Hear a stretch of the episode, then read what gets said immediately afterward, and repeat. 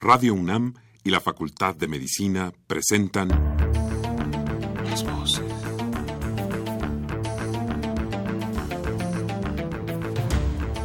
Voces. Las voces. Las voces. Voces. Las voces de la salud. Reflexión y análisis de las ciencias médicas. Acompáñenos. Muy buenas tardes, tengan todos ustedes, señoras y señores. La Facultad de Medicina de la Universidad Nacional Autónoma de México y Radio UNAM les dan la más cordial bienvenida a su programa Las Voces de la Salud. El día de hoy vamos a platicar de un tema muy interesante que seguramente va a ser de interés para todos ustedes. Se trata de artrosis de rodilla. Y para ello se encuentra esta tarde con nosotros el doctor Simón Almanza Mendoza. ¿Cómo está, doctor? Muy buenas tardes, bienvenido. Hola, muy buenas tardes, muchas gracias. Con todo el ánimo para poder platicar sobre artrosis. Bueno, pues usted eh, está interesado en este tema, quédese con nosotros. Creo que se va a poner muy bueno el programa. Vamos a hacer una breve pausa y continuamos con ustedes.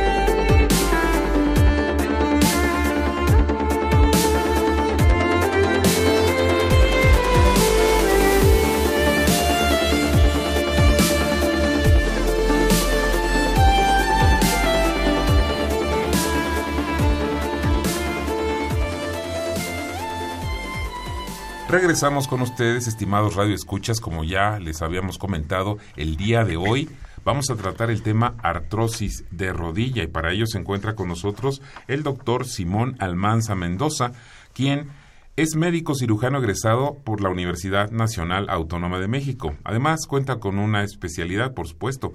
Él es ortopedista por la UNAM y en el Instituto Mexicano del Seguro Social.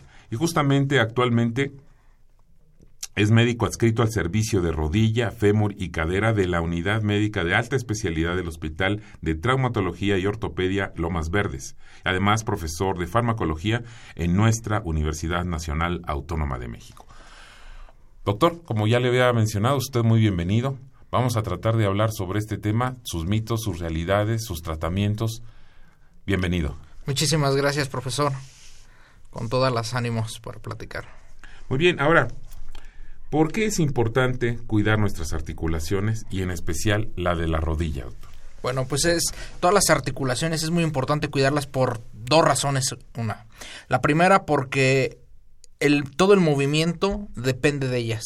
Para que nosotros podamos desplazarnos necesitamos tener sanas esas articulaciones. Si no, el movimiento se va haciendo lento o rígido. Dos, por la fuerza, ya que con las articulaciones forman sistemas de palancas que nos permiten poder subir escaleras, cargar el mandado, cargar a los niños. Entonces es presente por eso que tenemos que cuidar nuestras articulaciones, porque nos permiten desempeñar todas nuestras, nuestras actividades eh, cotidianas. Y a veces no las tomamos en cuenta quizás, y yo me, me incluyo en eso, no las tomamos en cuenta como quizás deberíamos tomarlas en cuenta parece como si fuera algo pues este demasiado cotidiano y que nunca nos va a pasar nada, pero evidentemente todas estas articulaciones, como nos dice, hacen que la vida cotidiana sea lo que es, ¿no? Como usted dice, desde hacer una, una tarea muy sencilla como ir a cargar las bolsas del mandado o eh, eh, trabajar en una computadora, eh, caminar, subir una escalera, todas estas pues, son importantes porque nuestras articulaciones hacen esa función. Claro que sí. Pensamos siempre que implícitamente en que todo el tiempo van a estar sanas, que todo el tiempo podemos abusar de ellas, o, o pensamos que nunca nos van a llegar a fallar y nunca tenemos las medidas precautorias para cuidarlas. Así como nos sirven tanto, hay que darle mantenimiento, así como el coche nos funciona, hay que darle mantenimiento también a, las articulaciones para que nos, si nos llegaran a fallar sea en muy largo plazo Claro, y además eh, eh, hoy vamos a tratar este tema como un mito y una realidad sobre que solo a las personas ya mayores, a las que rebasan cierta edad, eh, van a empezar con estos problemas y, quizás podríamos eh, abundar de que a lo mejor no es tan verdadero esto, ¿no? No es después de cierta edad que la gente se va a enfermar de, de este padecimiento articular, ¿es cierto? Bueno, algo aquí importante que hay que mencionar es, depende cómo nos cuidemos de jóvenes para saber cómo vamos a estar en la vejez. Si nosotros las cuidamos, pues vamos a ser adultos mayores que podamos hacer nuestras actividades, caminar sin ningún problema pero en cambio, si abusamos de ellas, pues seremos eh, personas adultos mayores que vamos a padecer mucho y vamos a sufrir bastante por las molestias, el dolor o las limitaciones que nos lleguen a dar. Y, y, y platíqueme, a ver, eh, vamos a tratar de hacer un dibujo, una, una suerte de diagrama, si se puede, radiofónico, de cómo están conformadas nuestras rodillas, cómo funcionan, qué tanto hay ahí adentro, porque parece, pareciera ser que solo, eh, pues es una una coyuntura que es, que es flexible, que abre y cierra y, ya, digo, para los que no, no, no somos médicos, pero si nos puede dibujar eh, brevemente cómo está conformada esta rodilla para ir entendiendo el tema. Bueno, la rodilla es una zona primero bien importante porque es la principal articulación de carga. Haga de cuenta que nuestro peso se divide, si pesamos 80 kilos, mitad para una rodilla y mitad para la otra rodilla. Entonces la rodilla está formada por tres huesos, de tal forma que estos permiten hacer un tipo de bisagra que hace flexión y extensión. Entonces, no solamente, la rodilla no solamente hace, hace, eso, sino que también aparte es una articulación móvil y de carga. Para que no se llegue a desplazar y para amortiguar el peso, la rodilla tiene eh, dos colchoncitos adentro, porque si no estaría rozando todo el tiempo. Y esos colchoncitos que se encargan de amortiguar el peso se llaman meniscos. Y obviamente si nosotros le cargamos mucho peso, tenemos sobrepeso, pues obviamente hay que pensar que esos meniscos van a estar más comprimidos y esos colchoncitos se pueden llegar a rasgar. En cambio, en el paciente que es delgado, pues claro, la cantidad de peso que soporta el colchón pues es menor y la y obviamente para que se llegue a desgarrar es muy poco. Otra cosa importante que tiene la rodilla son ligamentos que evitan que se desplace para un lado, se desplace para el otro. Entonces, esos son estabilizadores, que muy frecuentemente al practicar fútbol, algún deporte de alto impacto, se llegan a lesionar y generar inestabilidad de la rodilla. Pero obviamente aquí quiero mencionar algún dato importante, es este movimiento, para que ocurra sin fricción, sin que se desgaste, pues la naturaleza nos puso ahí este, una cosa que se llama la membrana sinovial, que produce líquido. Hay que entender el, eso que es un lubricante. Entonces, ese líquido que es lo que hace que el movimiento pueda existir sin fricción, es decir, sin desgaste, porque pues a diario las estamos utilizando nuestras rodillas y si estuvieran friccionándose se desgastarían todo el tiempo. Entonces, para evitar ese desgaste eh, existe este líquido sinovial que paulatinamente la cantidad y la calidad de líquido, conforme va pasando la edad, va disminuyendo. ¿Hay alguna otra cosa en esa rodilla, doctor, que no nos haya mencionado? Porque es muy interesante cómo nos describió. Yo casi estoy eh, viendo ese diagrama mental que nos ha descrito, cómo fue conformando la rodilla. ¿Hay alguna otra cosa? Sí, claro. Tenemos el cartílago articular, que ese es como la parte este, central ¿Por qué? Porque el cartílago articular es completamente liso. Es una superficie perfectamente pulida que hace que se pueda ir deslizando un hueso sobre el otro. De hecho, no solamente en la rodilla, en todas nuestras articulaciones hay ese cartílago. En el momento en que se despule, se raya, y empieza a haber fricción y entonces el paciente la persona le puede decir es que siento un chasquido como que me frota oigo ruido en mis articulaciones precisamente cuando se pierde ese grado de pulidez ya se vuelven rígidas nuestras articulaciones. Pero eso está en todas. Así como le digo esto, es en todas las articulaciones son muy parecidas. Tienen un líquido sinovial que hace que se lubriquen, tienen algunos, algunas, solamente las que cargan peso, tienen esos meniscos y tienen ligamentos que las estabilizan.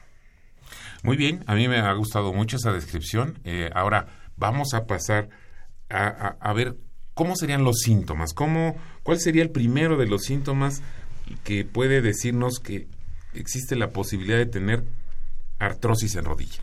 Bueno. ¿Cómo sería esto? Antes, este, la artrosis que es, pues, es un desgaste del cartílago articular. Ese es un desgaste.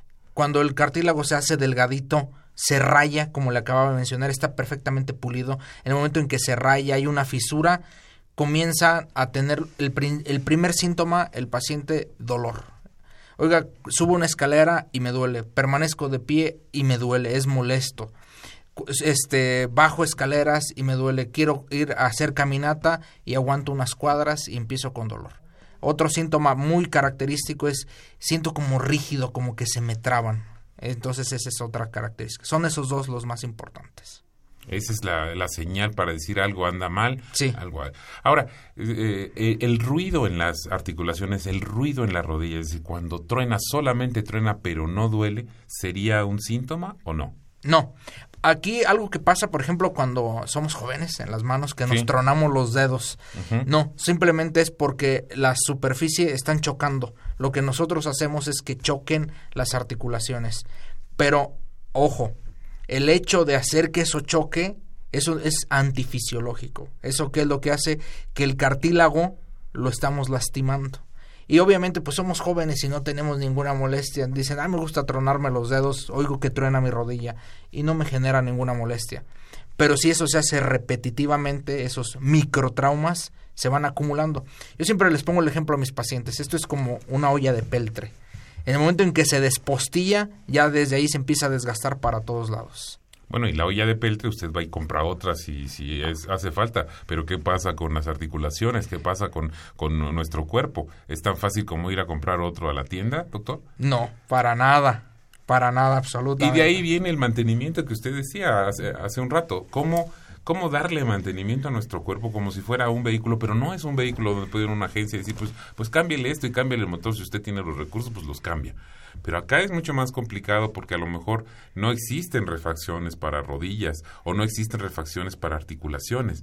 Por eso es tan importante el, el- motivo de, de este, de este programa en donde nosotros tratamos de transmitir a nuestro público lo importante que es la prevención. ¿Qué nos puede decir? Mira, para la prevención, algo que está así demostrado y que este, todo el tiempo, incluso en artículos, se refiere, es el bajar de peso.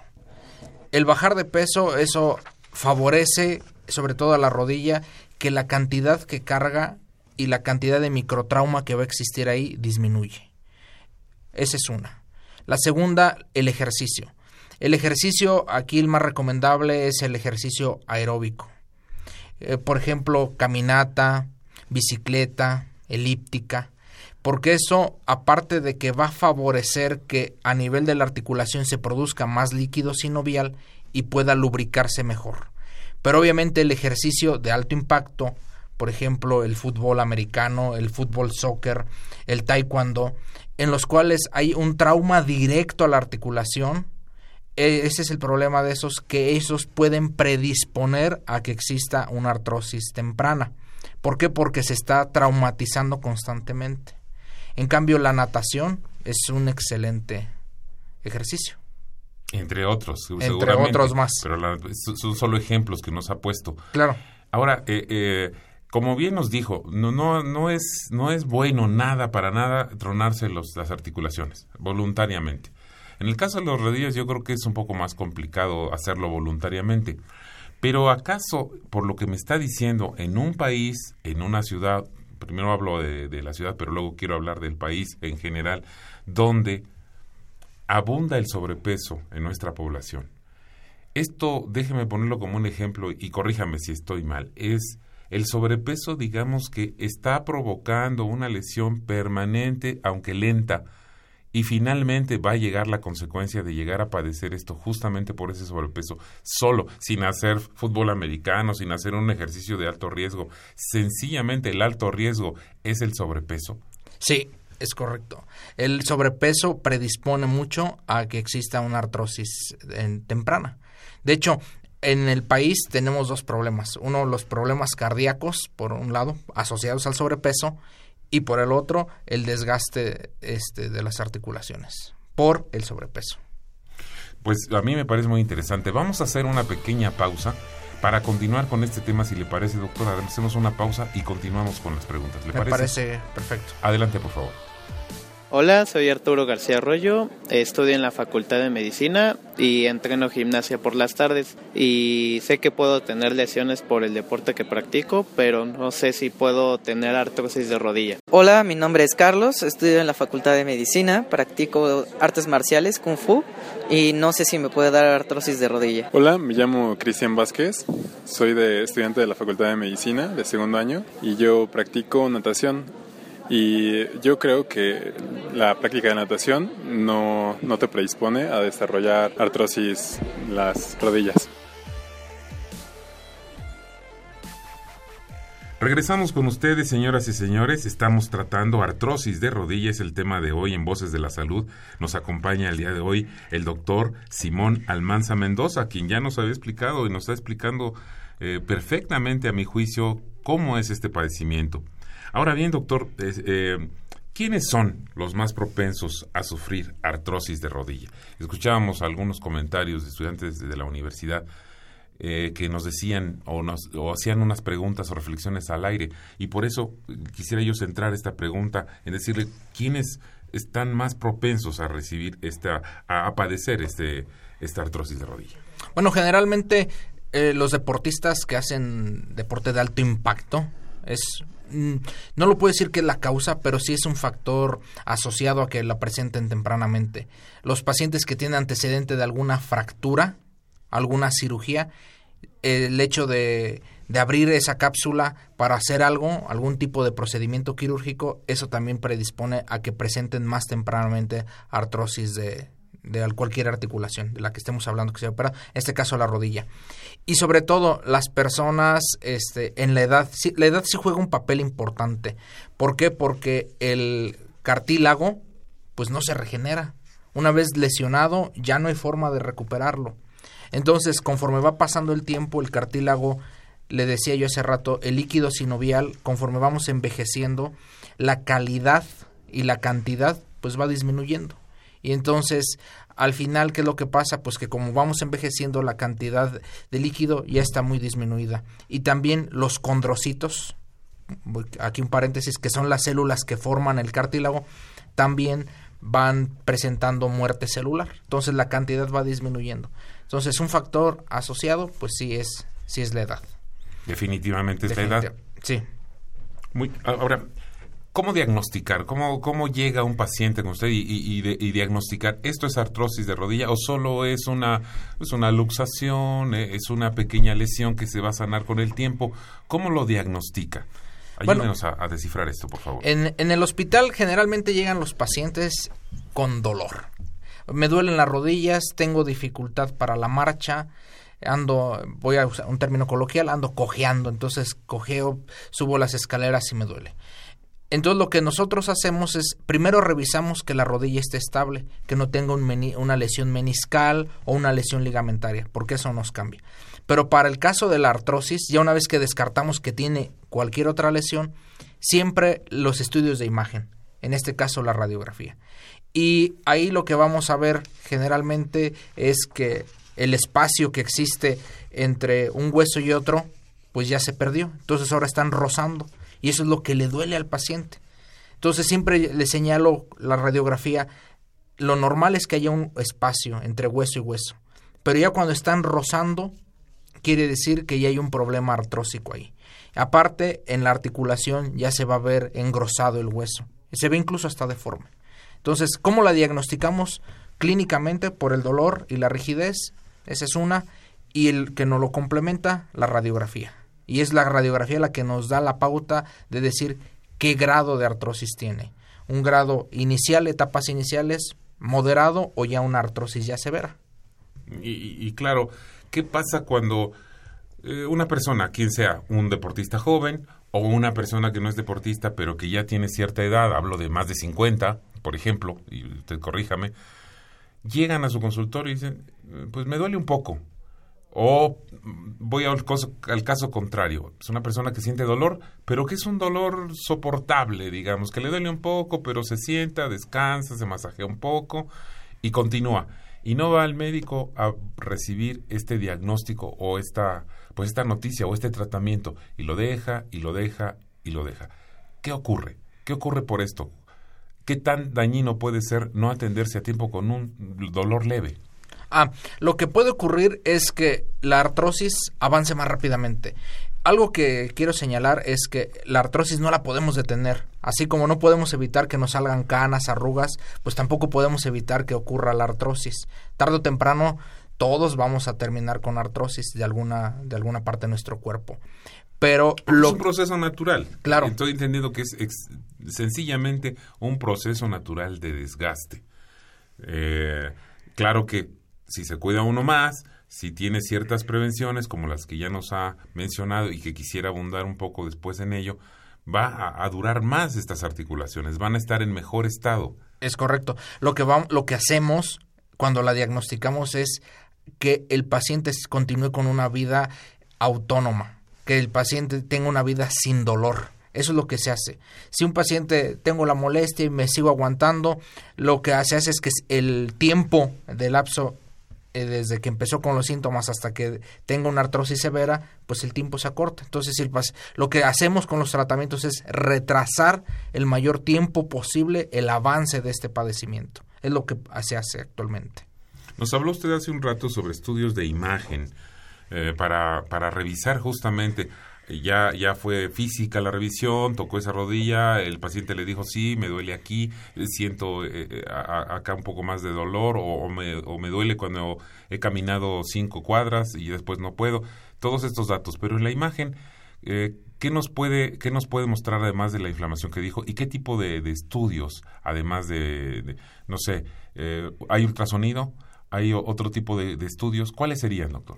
El más importante para esto es la radiografía. Una radiografía simple de rodilla, en una proyección de frente y una proyección lateral.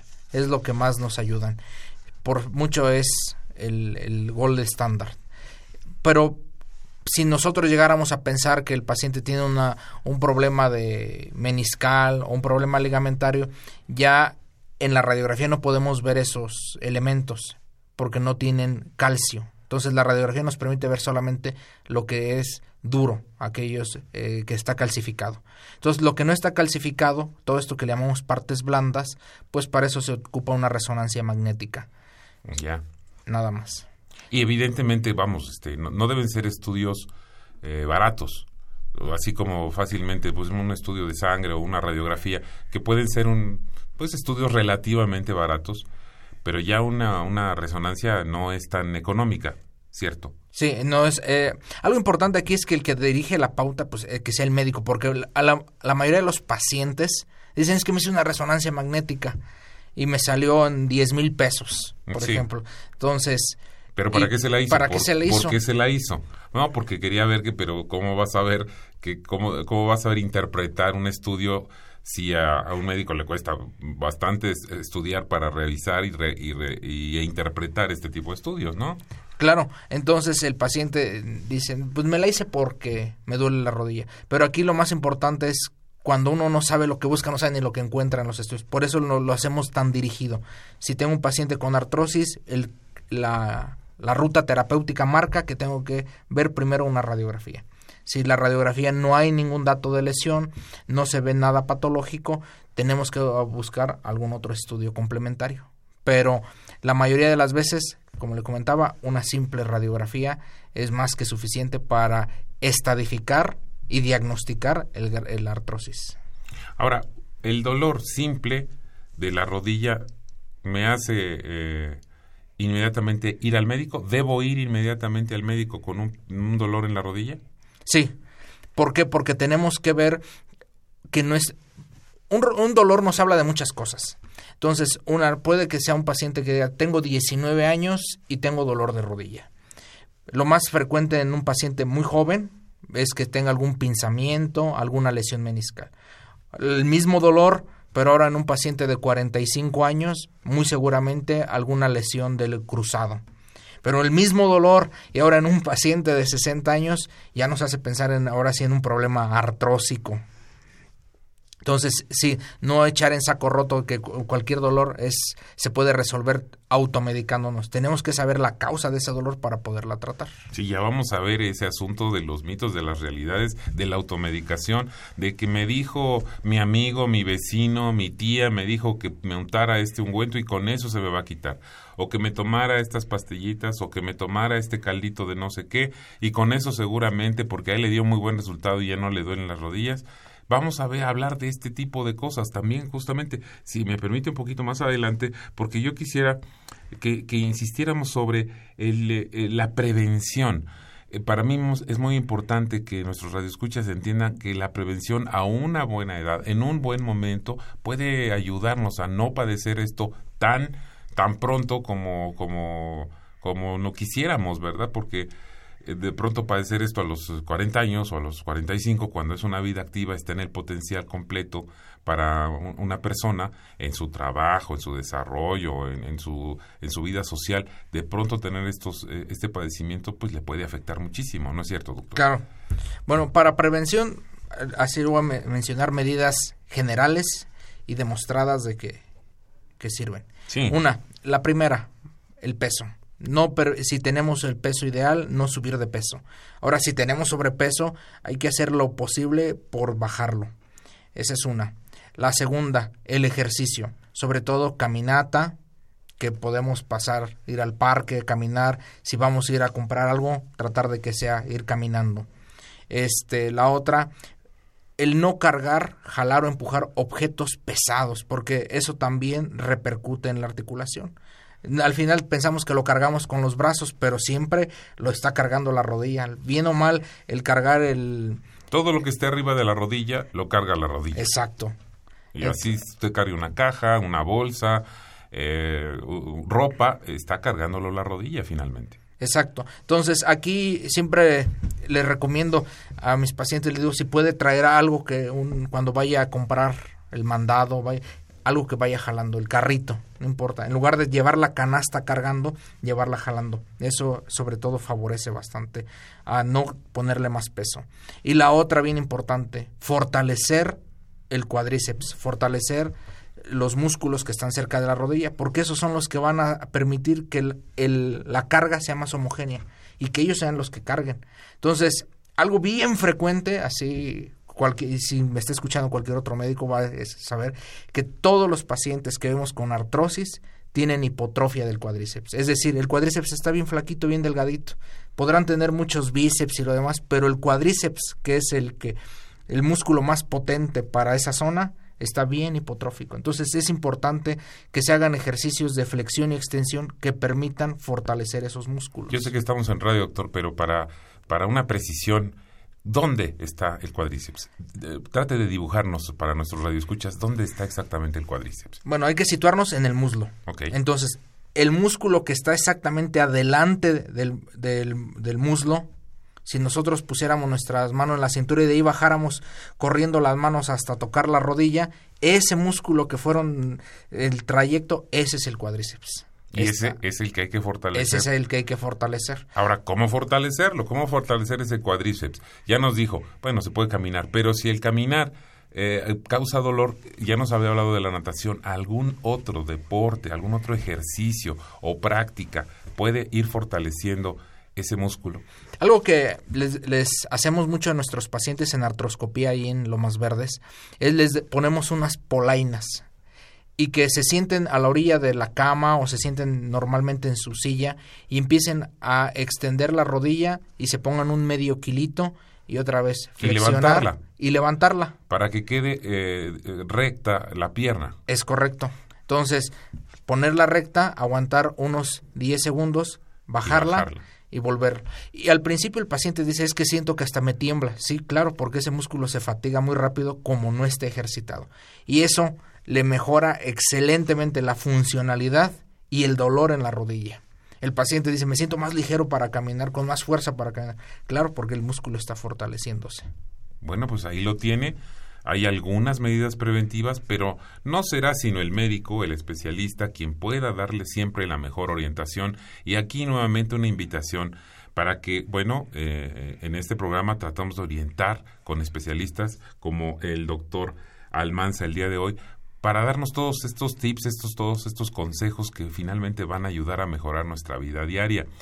Sin embargo, pues este la mejor la mejor guía será que acudan siempre a un médico para que les dé la mejor orientación. ¿Está usted de acuerdo, doctor? Por supuesto. Mitos y realidades de la artrosis de rodilla, doctor. Hay una cantidad enorme, a mi juicio, de mitos y realidades, casi con todas las enfermedades. Pero me parece que esta, eh, no sé si por su, precisamente por su importancia, por su relevancia, porque muchísimas personas vamos a tener que llegar a padecer algún tipo de artrosis en algún momento, eh, hay muchísimos mitos y muchas realidades. ¿Qué, ¿Qué, hay con esto? ¿Qué, eh, usted quisiera hacer una introducción con esto y luego yo le voy a hacer preguntas muy específicas que tenemos al respecto. ¿Quiere? Sí, mire, en, dentro de los mitos, algo importante es que el cartílago no se regenera. Un mito que siempre dicen, no es que me estoy tomando medicamentos, estoy haciendo algo para que regenere el cartílago. El cartílago no se regenera. Cartílago perdido, ya, se acabó. Ni con patas de pollo. Ni con nada. Porque se dice que las patas de pollo, aquí tengo justamente uno de los mitos, es de que las patitas de pollo cocidas, como tienen cierta sustancia, va a regenerar esto. Solo aportan el colágeno que necesita el este condrocito que le decía la célula que forma el cartílago para sintetizar las proteínas que están a su alrededor. Pero es lo único que pasa. O sea, la, la matriz que está alrededor de los condrocitos se puede aumentar la, la, producción de proteínas, pero que se regenere el condrocito ya no. Pero sí ayuda, digamos. Ayuda, claro. ¿Hay algún otro alimento, alguna otra sustancia natural por ejemplo, el salmón, eh, algún otro pescado que, que, ayude a esto, doctor? Que usted sepa, que Bueno, algo, algo que está demostrado es los alimentos con vitamina D, por ejemplo, lácteos, este, van a favorecer bastante que se mejore esto. Esa es una. La vitamina C. La vitamina C es la que favorece que se pueda formar la colágena y entonces los condrocitos echan mano de ella para poder formar esa colágena. Entonces, habría que tomar en cuenta que todos los alimentos cítricos ricos en vitamina C estén incluidos en nuestra dieta, lácteos que estén incluidos en nuestra dieta y sobre todo, de dónde tomar los aminoácidos para sintetizar esta colágena.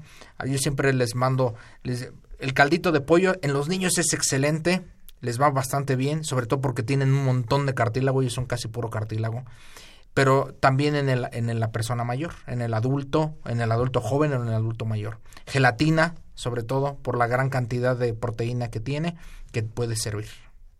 Bien, aquí tengo una serie de, de, mitos y realidades. Yo, si le parece, le voy a ir nombrando y usted me dice sí, no y por qué. Claro ¿Le que parece que tenemos en esta dinámica? Me parece Ojalá que nuestros radioescuchas les parezca esta dinámica. Vamos a ver, mire, mito y realidad. La artrosis es consecuencia de la edad. Mm, realidad. Sí está muy asociada la artrosis a la edad. Mito o realidad, la artritis reumatoide y la artrosis, y la artrosis son iguales, es lo mismo. Eh, mito, son dos cosas distintas.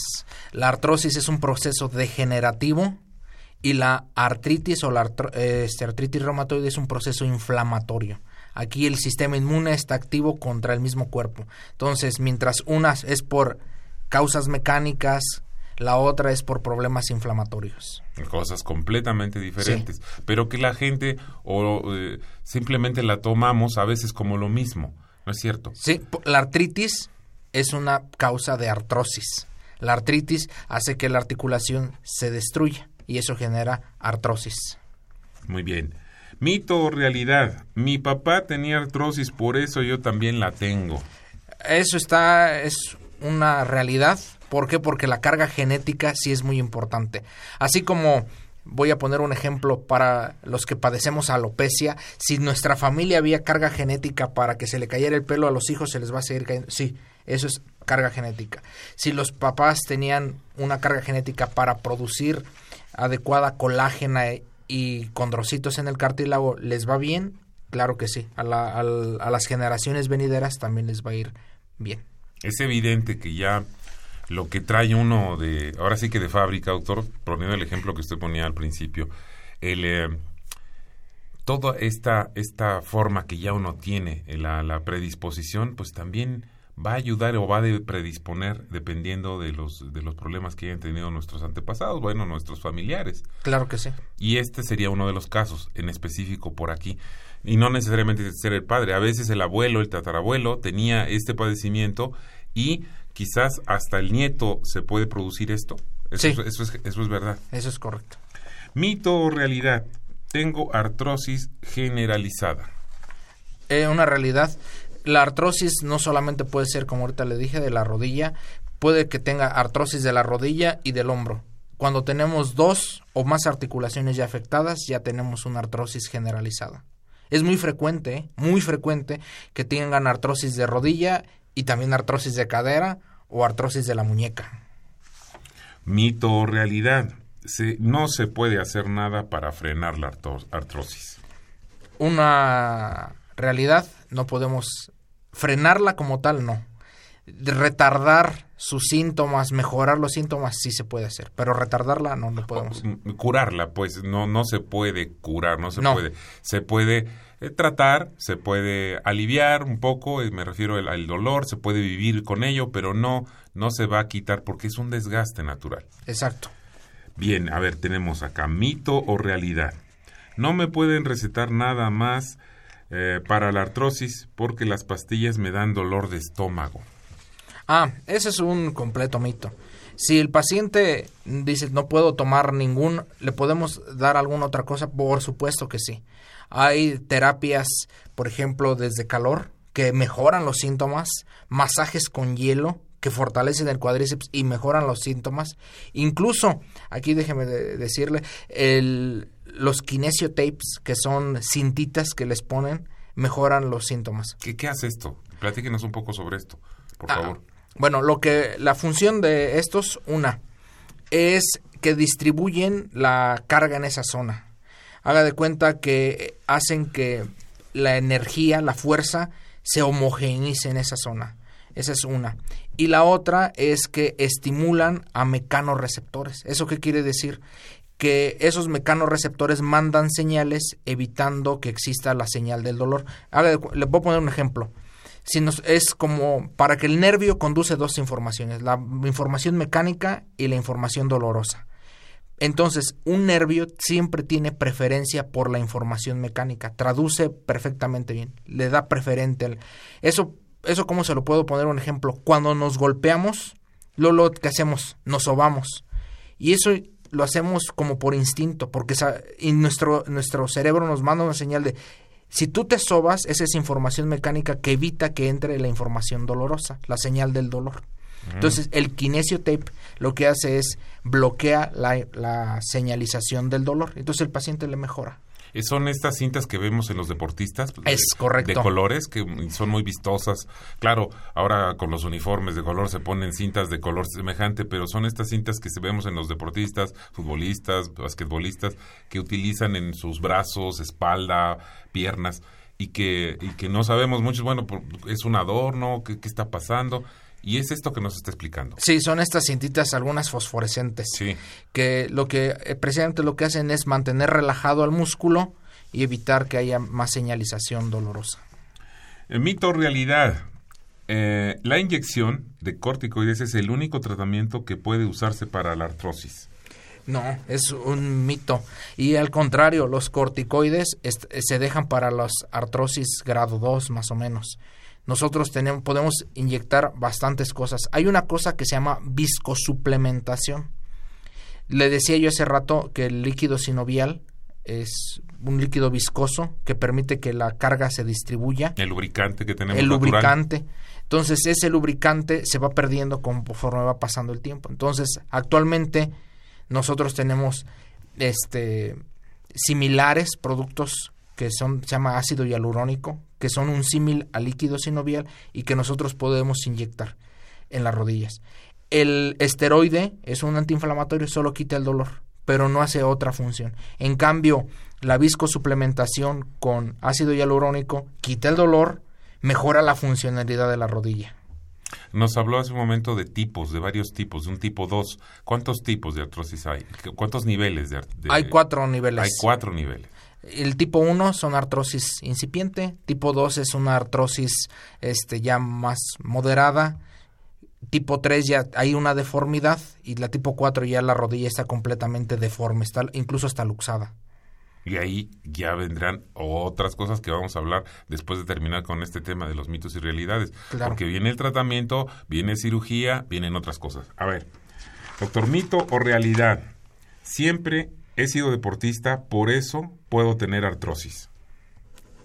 Es, eso es ¿Relativo? Relativo, ¿por qué? Depende del deporte. Depende del deporte, claro. ¿Un levantador de pesas va a estar más propenso? Claro que sí, por supuesto. Y más los que se ponen, que voy a cargar 100 kilos, no olvídate, 100 kilos es, al peso que tenemos agregarle 100 kilos, pobre rodilla. ¿Y cuántas veces lo hace, no? Un, deportista de alto rendimiento. Las repeticiones. hemos visto las repeticiones, que cuántas veces lo hace y lo va a hacer en, su vida de deportista, ¿no? Eh, puede ser muy espectacular ese deporte, pero evidentemente pienso que puede ser, puede contener muchas lesiones para las rodillas. Claro que sí, lesiones ligamentarias o meniscales. Pero un nadador no, o no tanto. Un nadador, de hecho, al contrario, le va bastante bien. Algo nada más así como un paréntesis, incluso la columna vertebral mejora el canal lumbar estrecho y eso con la natación. Es lo primerito que nosotros indicamos. Muy bien, a ver, tengo otro mito y realidad. El reposo es bueno para la artrosis. Ese es un mito. Al contrario, en las artrosis hay que mejorar la movilidad, hacer más ejercicio y no mantenerse tanto tiempo en reposo. Claro, nos estaba mencionando hacer ejercicio. Hacer ejercicio y cierto tipo de ejercicio. Evidentemente que si tengo artrosis y me pongo a subir escaleras como loco, quizás lesione un poco más. Por, claro. Fíjese, las escaleras es un, es un tema muy interesante. A ver, Y está porque está demostrado el subir la escalera no daña tanto la articulación. La rodilla es de hecho puede subir muy bien escaleras, pero lo que sí daña la articulación es bajar las escaleras. Porque recibe el peso. Exacto, porque se está impactando, está impactando. Está impactando. Cada vez que vamos pisando un escalón y vamos bajando corriendo el metro, se está impactando la rodilla. En cambio, subirlo es un ejercicio que hace que ahí el que juega el papel fundamental es el músculo, porque tiene que volver a flexionar y extender. Pero en la bajada es puro impacto. Mito o realidad, los masajes no me han servido para nada. Es una de masajes, ¿verdad? Sí, habría que saber qué tipo de masajes, pero hay unos que son con hielo que para fortalecimiento del cuádriceps que sí mejoran bastante. Aquí ya hemos hablado de este otro mito y realidad. El aumento de peso no agrava el dolor de la artrosis de rodilla ya supuesto que sí. que sí. Mito realidad. No hay manera de salvarme de una cirugía. Ah, ese es un completo mito. ¿Por qué? Porque sí hay formas de ir este aminorando, aminorando pero no quiere decir que todos los pacientes van a terminar con cirugía. Claro, no es un destino único, ¿no? Bueno, pues pasa, pase lo que pase, aunque me tarde un año, dos o cinco, de todos modos voy a terminar en la cirugía. Sí, no. Mito realidad, el ejercicio puede empeorar la artrosis. ya lo habíamos platicado, Así es. depende del ejercicio. Mito realidad, los hombres presentan más problemas de rodilla que las mujeres. Mito, son las mujeres las que más presentan artrosis de rodilla. ¿Por qué, doctor? ¿Por ah, qué? Porque curiosamente el eje de la rodilla en los hombres es prácticamente recto. En cambio en las mujeres se desvía un poquito hacia afuera que se llama valgo y eso hace que la carga se distribuya más en un solo lado de la rodilla y no de manera homogénea. Mire, vamos a hacer una pequeña pausa, si les parece, para concluir nuestro programa con eh, lo que implicaría la cirugía e incluso eh, tengo conocimiento de que hay una sustitución de rodilla que nos podrá explicar en qué consiste esto y lo vamos a tratar después de esta pausa. ¿Le parece, doctor? Me parece perfecto. Muy bien.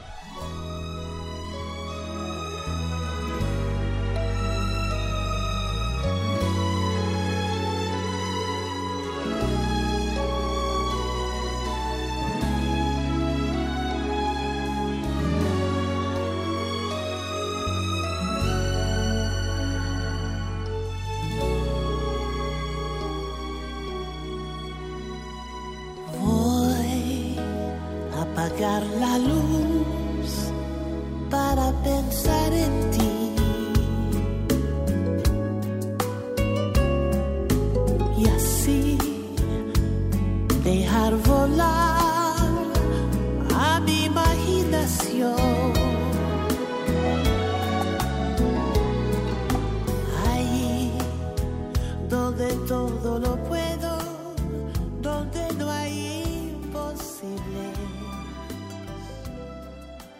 Continuamos, eh, doctor Almanza, platicando de este tratamiento, de este problema que tenemos con eh, artrosis en rodilla. Y me gustaría ahora pasar, después de que hablamos de mitos y realidades que nos describió tan, bien usted, doctor, vamos a, a, entender cómo llegar entonces a la cirugía. ¿Qué proceso va, va, va a diagnosticar? No, aquí hay que entrar ya a quirófano a tratar esa rodilla con cirugía. Bueno, las artrosis solamente las tipo 3 y tipo 4 son las que son candidatos a una cirugía de rodilla. En este caso, una sustitución de todo lo que está ahí adentro. Se llama artroplastía o, una, o poner una prótesis, como comúnmente le decimos, poner una prótesis de rodilla, una artroplastía. Entonces, pero solamente los grados 3 y 4. Los grados 1 y 2 los podemos tratar perfectamente bien con analgésicos, con viscosuplementación, como le decía hace ratito, o incluso algo, alguna terapia que se llaman cisadoas, que son los medicamentos que disminuyen el dolor y mejoran la funcionalidad como glucosamina, condroitina. Pero ojo, no regeneran el cartílago. Entonces esos medicamentos permiten que el paciente sea funcional. Incluso está demostrado que retardan hasta en 5 años el desarrollo más de artrosis o la colocación de una prótesis. Eso está perfectamente demostrado. Ahora, la que les comentaba, los grados avanzados ya, cuando el paciente ya tiene unas rodillas ya muy deformes. El 3 y 4. Y me imagino que debe haber muchos más casos en 4 ya que ameritan una cirugía o una, o una prótesis. Claro, incluso el paciente ya lo podemos ver que ya tiene dificultad para caminar, ya utiliza ya un bastón, prácticamente es dependiente ya del bastón, ya no puede el paciente subir alguna escalera, es muy difícil que pueda subir o bajar de un coche, tan, eh, tan es así.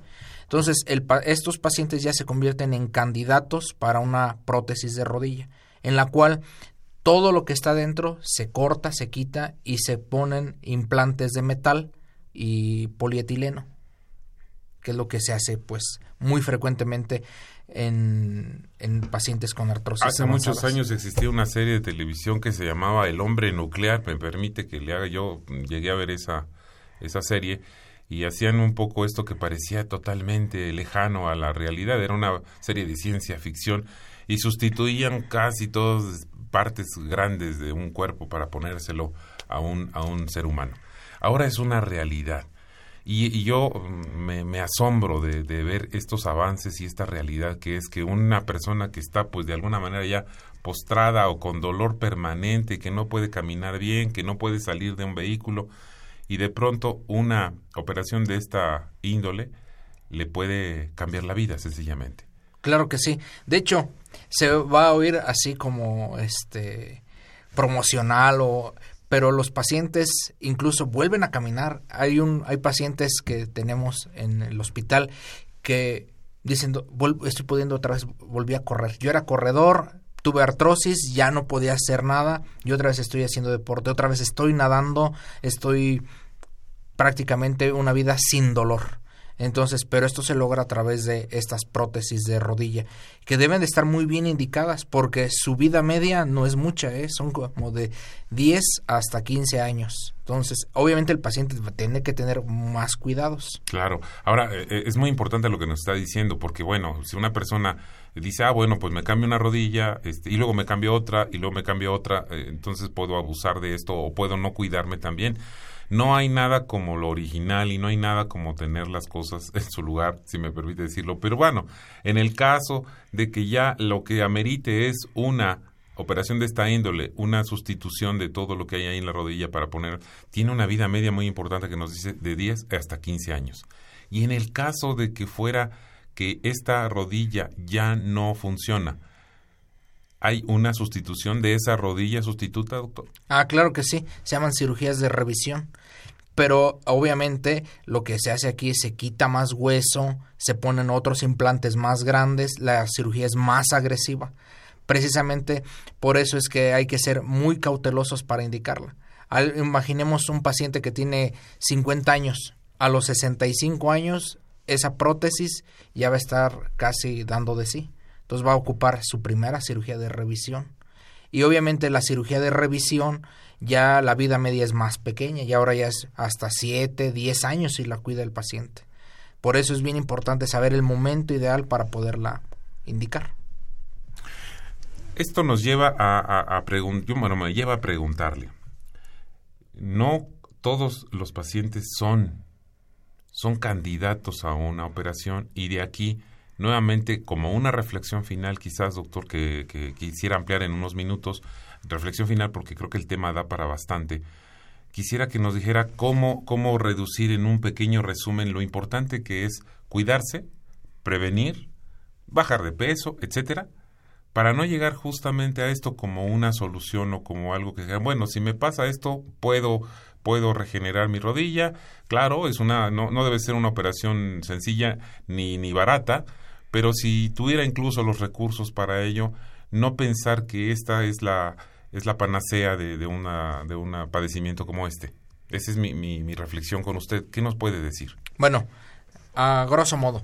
La artrosis, pues ya le había dicho, es un proceso que no podemos detener. Hay muchas medidas, ya las mencionamos, cuáles son para prevenirlas.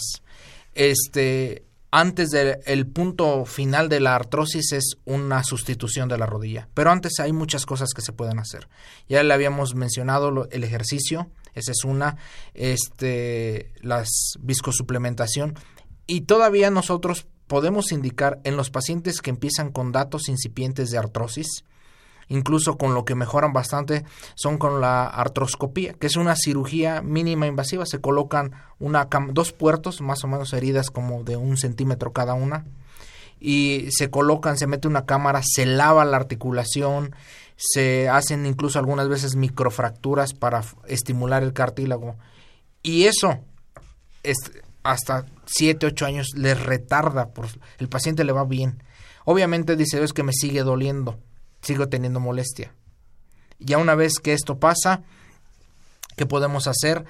Otra cirugía podría ser la artroplastia, la sustitución de la rodilla, pero claro, este ya es el así el punto más este final de ya la artrosis. Ese es lo que no resuelve la artrosis, pero quitamos todo lo que ya está artrósico dañado y se ponen los implantes de metal y el paciente le va excelentemente bien. Pues doctor, Simón Almanza Mendoza, ha sido un placer realmente tenerlo por acá. Y yo quisiera finalizar el programa, si no tiene inconveniente, con que nos hiciera finalmente nuestra reflexión de este tema, como usted lo quiera abordar, para concluir el tema de hoy, agradeciéndole su participación en Las Voces de la Salud a cargo de la Facultad de Medicina y Radio UNAM. Adelante, doctor. sí, muchas gracias. Este, como conclusión, la artrosis es un problema degenerativo que aquí lo importante es, no lo podemos evitar, pero sí podemos hacer muchas medidas para mejorar la funcionalidad. Hay muchos medicamentos que pueden mejorar, entre ellos analgésicos y antiinflamatorios.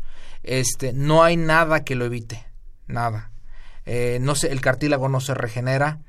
El paciente tiene que mejorar su funcionalidad, sobre todo con ejercicio, que es lo que más le va a ayudar, lo que demuestra que funciona.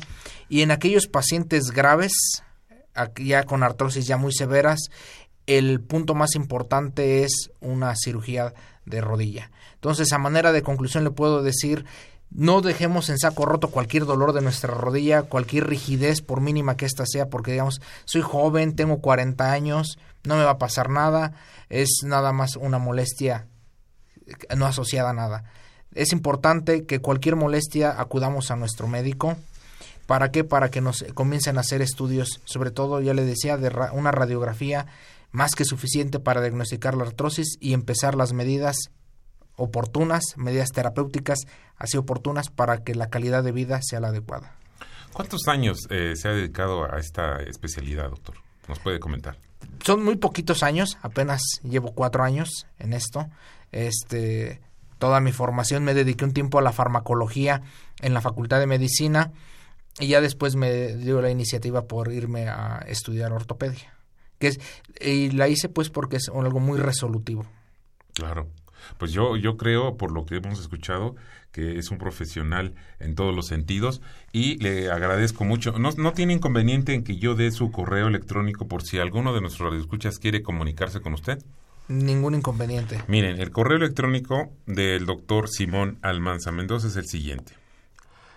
Simón, como suena, doble N, una E de Ernesto, doble T y una E, guion bajo 17. Voy a repetir. Dice Simonete con doble N y doble T guion bajo 17 arroba hotmail.com. Si ustedes desean comunicarse con el doctor Simón Almanza Mendoza, ese es su correo electrónico y así damos por terminada las voces de la salud. Esta fue una coproducción de la Facultad de Medicina y Radio UNAM. A nombre del doctor Germán Fajardo Dolci, director de la Facultad de Medicina, nos despedimos en la realización y en la producción la licenciada Leonora González Cueto, Bencomo, y la licenciada Erika Alamella Santos.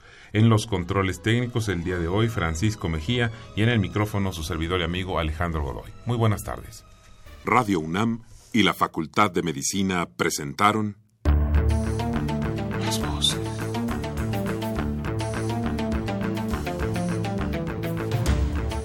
Voces. Las voces. Las voces. Voces.